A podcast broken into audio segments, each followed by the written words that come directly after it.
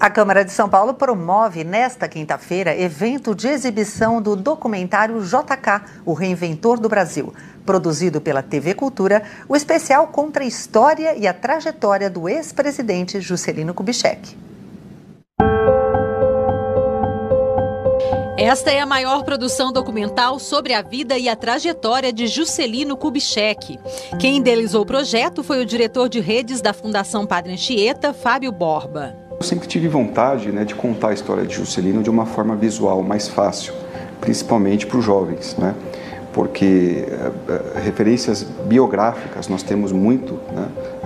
Uh, muitas referências boas aqui no, no nosso país. Ronaldo Costa Couto, Cláudio Bojunga, né? a própria Maristela contando a história de adoção dela, né? só que com poucas referências iconográficas. Então esse trabalho ele foi, ele foi feito né, basicamente em cima de imagens. O documentário tem formato inovador em estilo de podcast que reúne fotos, depoimentos e acervos inéditos sobre a vida do ex-presidente do Brasil. Este, por exemplo, veio da viúva do Bloch.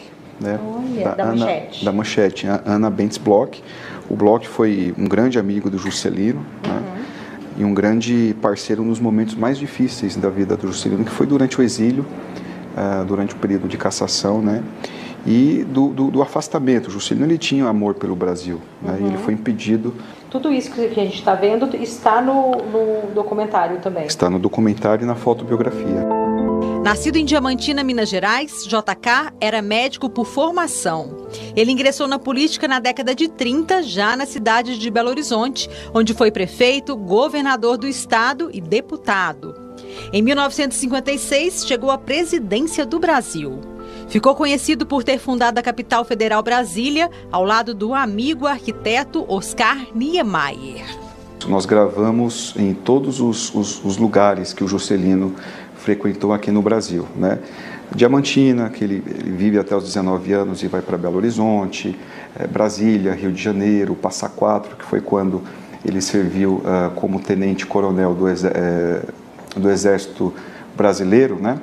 Uh, na Revolução de 1932, então ele passa por lá. E na verdade é ali que começa, em Passa Quatro, né, na divisa com São Paulo, é ali que começa a, a carreira política dele, que é quando ele conhece o, o, o, interventor, né, o Benedito Valadares, que é como se fosse o governador do estado, ele conhece Benedito Valadares ali em Passa Quatro, né, e Benedito Valadares gosta da atuação do Juscelino, da liderança médica do Juscelino e o convida né, para ser assessor quando ele foi governador do estado. Né.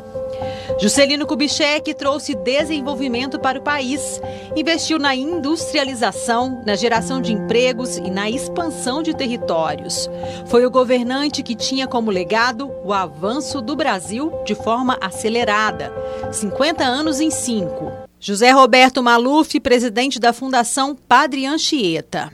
Ele começou em Minas Gerais, no Legislativo, depois foi governador e depois presidente da República. É dele o legado da grande obra brasileira da indústria automobilística.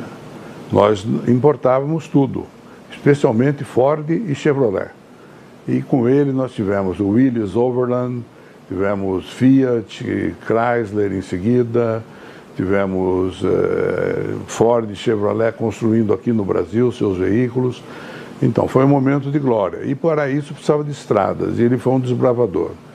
Abriu grandes e extraordinárias estradas para todo o país.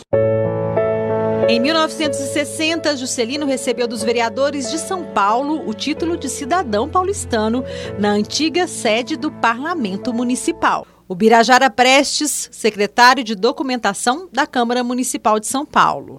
São Paulo já estava se tornando a maior cidade do país, tinha o maior parque industrial e, por conta das transformações pelas quais a cidade passou, inclusive no governo do presidente Juscelino Kubitschek, é, foi feito um projeto de resolução aqui na Câmara, foi aprovado esse projeto, concedendo o título de cidadão paulistano a Juscelino, que era de Minas Gerais. Então foi feita uma cerimônia no dia 12 de maio de 1960 e foi o presidente esteve no, no prédio da Câmara Municipal, que não era aqui no Palácio Anchieta, mas era no, na antiga sede da Câmara, que era o Palacete Prates. Anos depois, a história dos vereadores e de JK se cruzaram novamente. A Câmara Municipal de São Paulo tem papel fundamental na preservação da história de vida e do legado de JK. Em 2013, o Legislativo paulistano instalou a Comissão da Verdade, que investigou, entre outras pautas, o acidente que vitimou o ex-presidente do Brasil. De acordo com a conclusão do colegiado, JK não teria morrido de forma acidental, mas sim assassinado. O ex-vereador Gilberto Natalini presidiu o colegiado na época a investigação do Juscelino Kubitschek foi a mais abrangente, a mais profunda, e nós, depois de muito trabalharmos, de muito investigarmos, eu viajei para vários cantos, entrevistei muitas pessoas, até o Heitor Coni eu fui entrevistar no Rio de Janeiro.